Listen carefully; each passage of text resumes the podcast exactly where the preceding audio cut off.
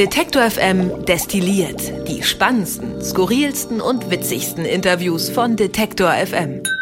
Herzlich willkommen und hallo hier bei Detektor FM Destilliert, dem kleinen, aber feinen Hauspodcast von Detektor FM.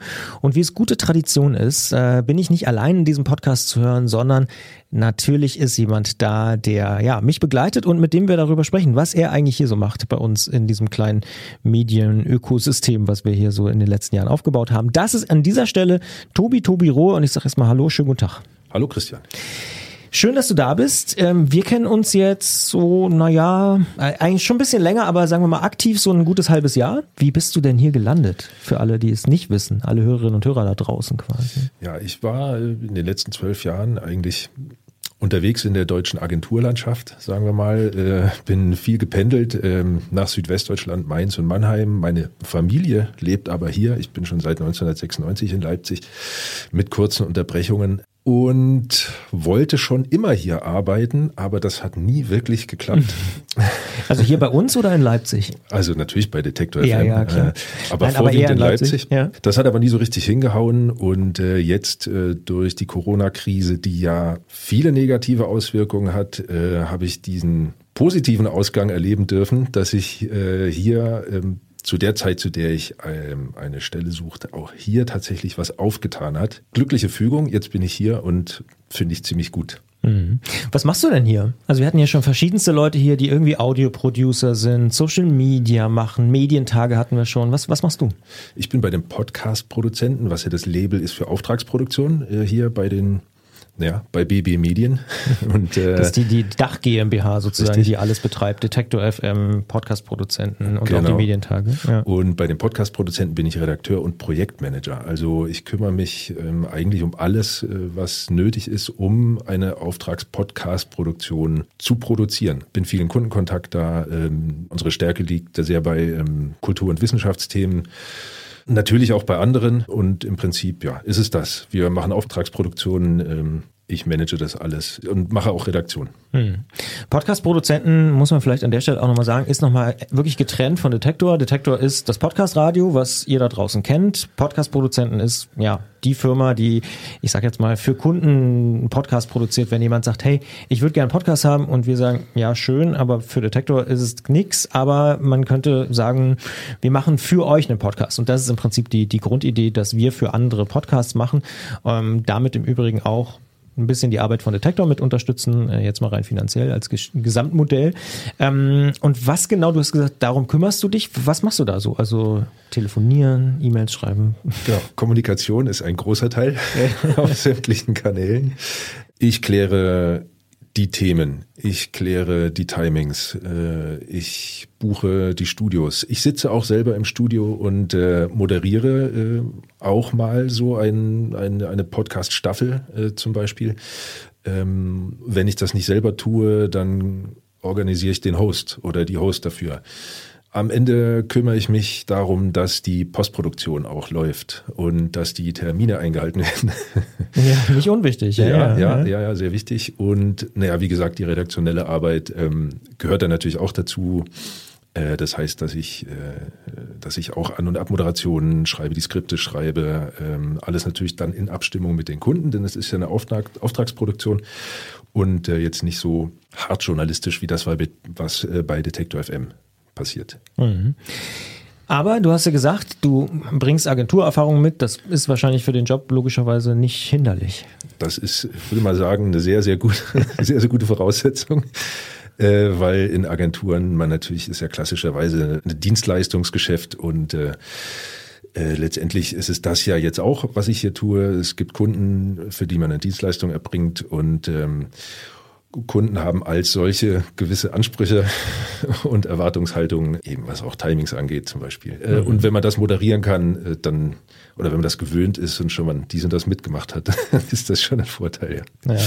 Aber du bringst auch, und ich glaube, das darf man natürlich sagen, äh, deswegen ähm, freuen wir uns ja so, dass du uns da in dem Team unterstützt, auch eine gewisse Audioerfahrung mit und ein Interesse an dem Thema. Ne? Das ist richtig, ja. Ich habe gegen Ende meines Studiums ein Praktikum beim Mitteldeutschen Rundfunk gemacht, bei ähm, MDR Figaro damals äh, und habe dann auch... Heute MDR Kultur. Heute MDR Kultur, habe da auch kurzzeitig als freier Mitarbeiter ein paar Beiträge gemacht. Also Radio fand ich schon immer toll, auch als Kind. Ähm, viel Radio gehört äh, und dann, ja, nach meinem Studium oder während des Studiums noch... Ähm, so mal versucht, die Radiojournalistenkarriere einzuschlagen. Es ist, ja, wie das Leben so spielt, dann anders gekommen. Ähm, aber eben nicht nur der, der Journalismus war da äh, für mich wichtig, sondern ich habe ähm, auch Hörspiele geschrieben und äh, auch produziert. Das heißt, äh, sagen wir mal, im weiteren Sinne die literarische Art, äh, äh Audio zu machen, ähm, liegt mir sehr nah, habe ich äh, auch schon gemacht und, ähm, und es macht mir große Freude. Also das Hören spielt eine besondere Rolle ganz offensichtlich in deinem Leben. Sonst würdest du das ja nicht machen oder hättest du es nicht gemacht. Äh, genau, oder sagen wir mal Geschichten äh, auditiv zu erzählen. Ähm, nicht nur auditiv, also ich, äh, ich äh, habe auch für äh, Theaterbühnen schon geschrieben. Ähm, also letztendlich ist es das szenische Geschichtenerzählen, das mir große Freude macht. Äh, und das äh, sei es jetzt nur auf Audioebene oder auch auf der Bühne ähm, oder auch im Drehbuch, ähm, was ich auch tue. Audio ist da eine Facette, aber eine, die mich schon eigentlich mein ganzes Leben fasziniert. Mhm. Gibt es irgendwas, äh, Stichwort Faszination, wo du heute sagst, cool, das macht mir irgendwie am meisten Spaß. Hätte ich nicht gedacht oder irgendwas Überraschendes äh, als ja, Podcast-Produzent äh, an dieser Arbeit, an dieser täglichen Arbeit, die du jetzt so machst? Überraschend war, dass äh, mir das Moderieren tatsächlich Spaß macht, äh, wenn nicht gerade technische Probleme dazwischen kommen, ja. äh, die einen ganz schön ins Schwitzen kommen, äh, kommen lassen können. Aber moderiert habe ich vorher tatsächlich noch nicht so viel und das habe ich jetzt hier schon öfter getan und das macht mehr Freude, als ich dachte. Aber dass du eine, ich sag mal, audiofine Stimme hast, das war dir doch schon vorher bewusst. Ja, oder? das wusste ich schon, das hat man ja. mir auch beim Radio gesagt. Ja. Äh, ich weiß gar nicht, war das beim MDR oder wo ich mein Praktikum bei der Deutschen Welle in Köln gemacht habe, äh, da hieß es einmal, das ist doch ein Mann für die Nachrichten. Habe ich aber nie gesprochen. Und bei Detektor haben wir auch gar keine Nachrichten, deswegen ist, ist dieser, dieser Karriereweg auf jeden Fall äh, äh ja, abgeschnitten oder nicht möglich. Aber ähm, ja, ja, spannend. Gibt es irgendwie für dich so einen besonderen Audio- oder Radiomoment? Du sagst so, als Kind hast du auch immer schon Radio gehört. Also gibt es so einen, so einen Moment, wo du sagst, doch, das ist irgendwie, das hat sich bei mir eingebrannt oder so? Oder ein Podcast, wo du sagst, oh wow, da habe ich verstanden, wie Podcasts funktionieren oder das, äh, das war irgendwie so ein, so ein Aha-Moment oder so, weiß ich nicht. Ich glaube, Claudius zum Beispiel, mit dem du auch viel zusammenarbeitest, der erzählt immer von so Live-Reportagen beim WDR, dass er das immer geil fand, äh, wenn er das gehört hat. Ja, oder, ich, ich, ja? ich finde generell naja, ich glaube, das, was man so äh, Features nennt, eigentlich ziemlich mhm. interessant, weil das eben eine Art des Erzählens auch ist, dass sich jetzt nicht nur auf die Sprache verlässt, sondern, sondern auch viele O-Töne mit drin hat und, und äh, atmosphärische Sachen. Das sind Dinge, die ich sehr, sehr spannend finde. Ein, äh, ein ganz wichtiges Erlebnis für mich war beim Süddeutschen Rundfunk, den es damals noch für sich gab, äh, die Top 1000 X eine Hitparade ja. mit den tausend besten äh, Titeln. Mhm. Da war ich noch ziemlich jung, aber es hat mich sehr fasziniert. Hast du alle mitgeschrieben oder? Nee, äh, nee habe ich nicht. Stimmt, das war mal so eine Radioaktion äh, bei vielen Sendern, ne? so irgendwie ja, so ja. tausend. Ein, ja, ein oder zwei Wochen lang ununterbrochen äh, von Platz 1000 bis mhm. Platz ja, 1. Ja, ja. Stimmt.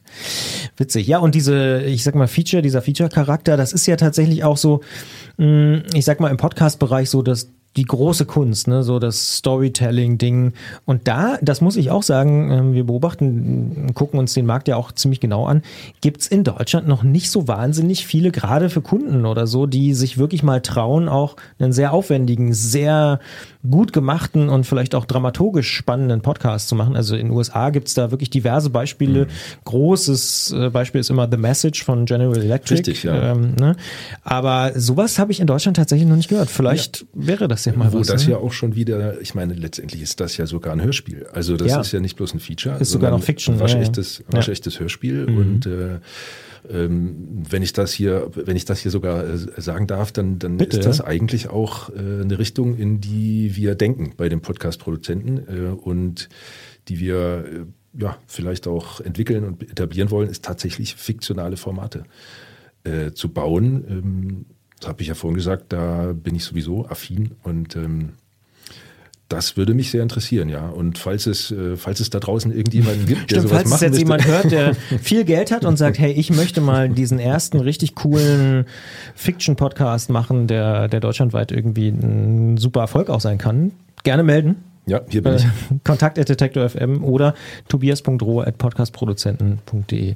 Da äh, wird Ihnen, wir, wir helfen Ihnen. sehr, weiter, sehr gern. Sehr viel weiter. Sehr, sehr gern. Blicken wir doch vielleicht auch gleich mal so ein bisschen auf den Mai, was, was da so bei uns noch ansteht, hier bei Detektor FM. Wir haben gerade diese Woche einen ganz neuen Podcast gestartet. Ach Mensch heißt der. Da setzt sich unsere Kollegin Lara Lena Gödde, die ja neulich auch hier erst äh, bei Detektor FM destilliert ähm, mal war und sich auch vorgestellt hat. Die setzt sich mit Geisteswissenschaften Wissenschaftlerinnen und Sozialwissenschaftlern auseinander und spricht mit denen über ihre Forschung. Aber was ich sehr interessant finde, und da sind wir auch wieder so ein bisschen beim Thema Storytelling, auch über ihre persönlichen Motive, das zu machen und ihre Lebensläufe und so. Also das ist so eine Mischung aus wissenschaftlichem Gespräch und aber auch so ein bisschen Personality. Wie wird man eigentlich Musikforscherin äh, in Frankfurt oder so? Das finde ich auch ein sehr, sehr, wirklich sehr, sehr hörenswertes und interessantes Format. Mhm. Ach Mensch heißt der Podcast. Gibt's überall, wo wo es Podcasts gibt, natürlich zum Beispiel bei Apple Podcasts, bei Spotify, dieser Google Podcasts oder auch bei Amazon Music. Was denkst du davon, wenn ich so davon erzähle? Würdest du mal reinhören oder sagst du, ah, Geisteswissenschaften, ich höre lieber Mathe oder so? Nee.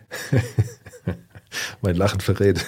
Also ich meine, nein, Mathe weniger, äh, obwohl ich äh, in meinem Studium irgendwann mal auch begriffen habe, äh, Philosophie, dass ähm, Mathe letztendlich auch bloß eine Sprache ist. Aber äh, nein, Geisteswissenschaften finde ich hervorragend und äh, vor allem, wenn, ähm, wenn man mal die Gelegenheit bekommt, von Geisteswissenschaftlern zu hören, warum sie das überhaupt machen äh, und aus, welche, aus, mhm. ja, aus welchem Antrieb heraus, vielleicht sogar persönlichen Motiven, finde ich das umso spannender. Ja. ja. Eine andere Empfehlung in diesem Monat ist natürlich fast schon äh, klassischerweise die aktuellste Folge von Tracks and Traces. Diese Woche eine Episode mit den Leoniden, die ja in der Zeit, als es noch Musikfestivals gab, eine der ja, explosivsten Live-Indie-Bands aus Deutschland waren und die nehmen ihren Song Love auseinander, L.O.V.E. Äh, Love und die sezieren den sehr, sehr ausführlich in Tracks and Traces. Eine absolute Hörempfehlung, denn da muss ich auch wieder sagen, kommen wir vielleicht ein bisschen wieder zurück zum Thema Feature und aufwendige Produktion. Das, was Gregor da macht, mit diesen einzelnen Spuren, die auseinanderzunehmen und dann irgendwie nochmal neu zusammenzumischen und dazu die Kommentare der, der Künstlerinnen und Künstler zu nehmen, das ist wirklich äh, extrem hörenswert. Natürlich bin ich da nicht, nicht unabhängig, weil ich das irgendwie sehr schätze, was Gregor macht, aber äh, das höre ich auch nur sehr, sehr selten in der deutschen Podcast-Landschaft. Tracks and Traces, unser Musikpodcast, auch eine absolute Empfehlung. Aktuelle Folge Leoniden, die davor mit Mine, auch sehr beliebte und völlig zu Recht abgefeierte äh, ja, Hip-Hoperin, Rapperin. Ähm, all diese Folgen gibt's im Podcast-Feed von Tracks and Traces. Äh, natürlich auch nochmal zum Angucken. Dann vielleicht kleiner Hinweis, wir haben unsere Ressort-Cover, also wer zum Beispiel Beispiel hier destilliert jetzt gerade hört, im Digitalfeed oder Wirtschaftsfeed, äh, ja, ich sag mal, neu angepinselt. Alles neu macht der Mai, heißt es ja nicht umsonst. Und äh, dementsprechend sieht jetzt, jetzt alles ein bisschen moderner aus, ein bisschen frischer.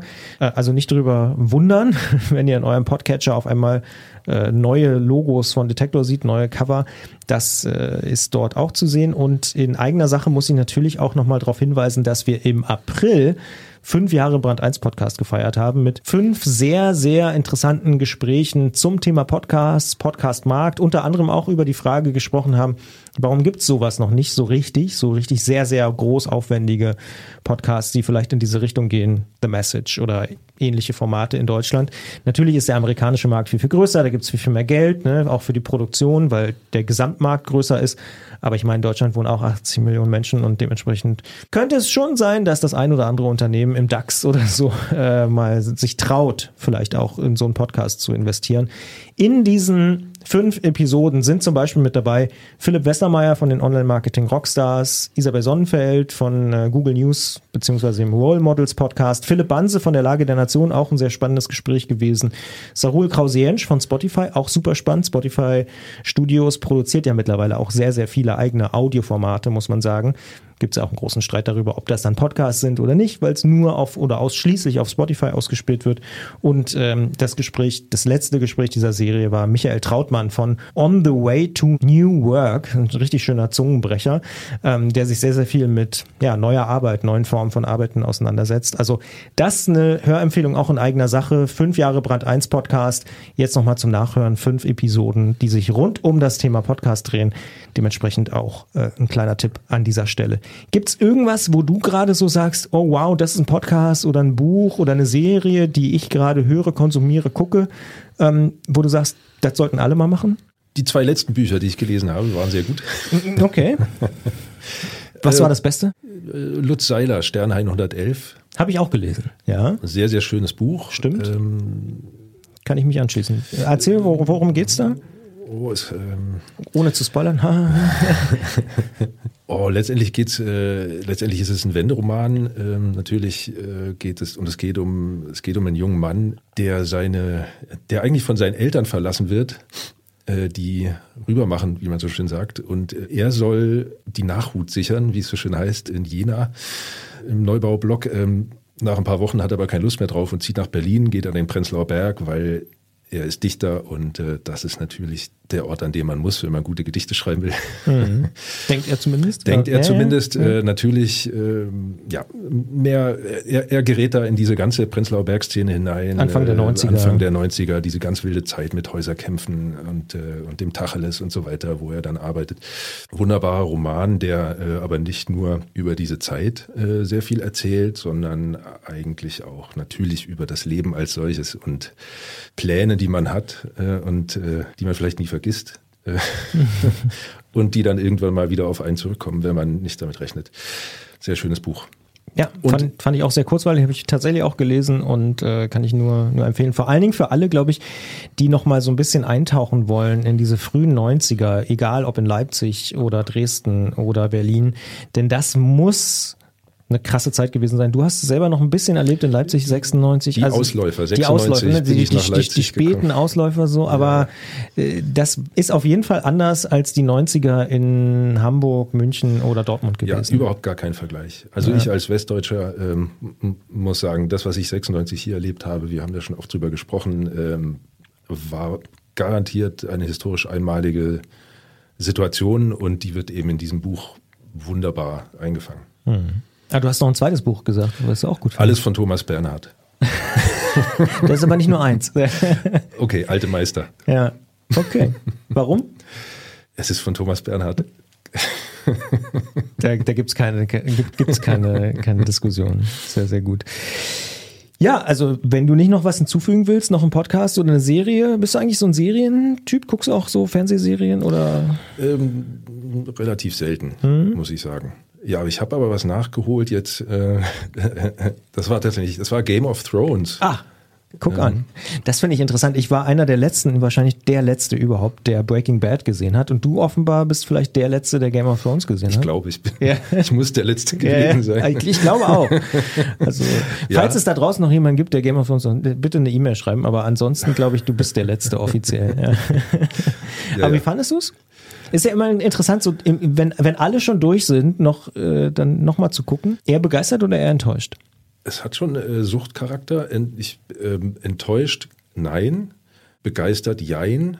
Ich meine, ich bin aufgewachsen mit der Herr der Ringe und so einem Fantasy-Zeug. Mhm, mhm. ähm, und das kann man nicht vergleichen, finde ich, weil zumindest, äh, naja, am Ende vielleicht dann doch, äh, weil ganz am Anfang fehlt die Fantasy vollkommen. Es ist mhm. eigentlich nur ein Politdrama äh, ja.